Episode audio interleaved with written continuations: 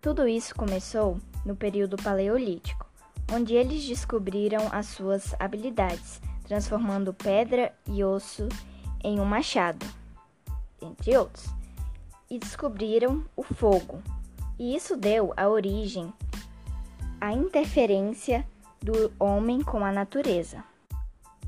Um pouco mais para frente, no período neolítico, os Homo sapiens desenvolveram a habilidade de produzir alimentos, cerâmica, entre outros. Eles construíam perto da margem do rio, pois era mais fácil o comércio. Já as primeiras profissões no período neolítico foram os comerciantes, agricultores e, e outros. Eles desenvolveram a engenharia e o comércio. Agora vamos falar da sociedade medieval. Eles tinham uma ligação muito forte com um Deus, então todos eles acreditavam que isso é um, tudo isso que eles tinham era um presente de Deus.